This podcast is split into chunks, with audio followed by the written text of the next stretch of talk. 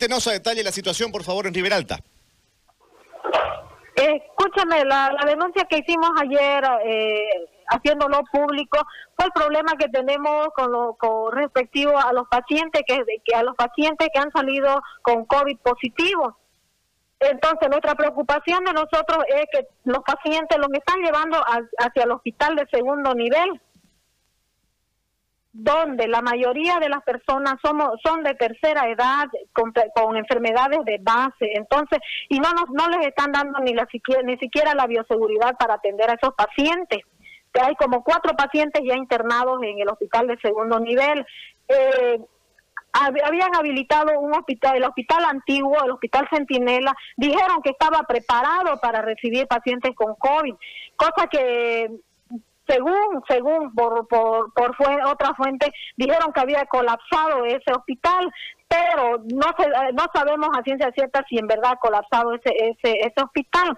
Ayer en una reunión de emergencia que tuvimos en el, en el hospital en nuestra parte como sindicato y con la con la con la jefa de enfermera más todas las enfermeras del hospital decían que la jefa de enfermera dijo que lo que no tienen es manómetro para sus oxígenos. Entonces, ¿qué prefieren? ¿Contagiar a todo un hospital en lugar de comprar manómetros?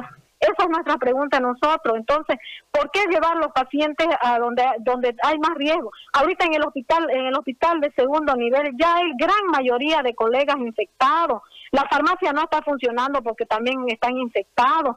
Entonces, nuestra preocupación es grande. ¿Por qué no declarar a Riberalta como en emergencia? Si, no tienen médicos, si no tienen enfermera para el hospital Centinela, que supuestamente ellos dijeron que estaba habilitado, que estaba con todo, que, que no faltaba nada, entonces quiere decir que nos mintieron a la población, mintieron a nosotros, a nosotros también como, como, como trabajadores en salud.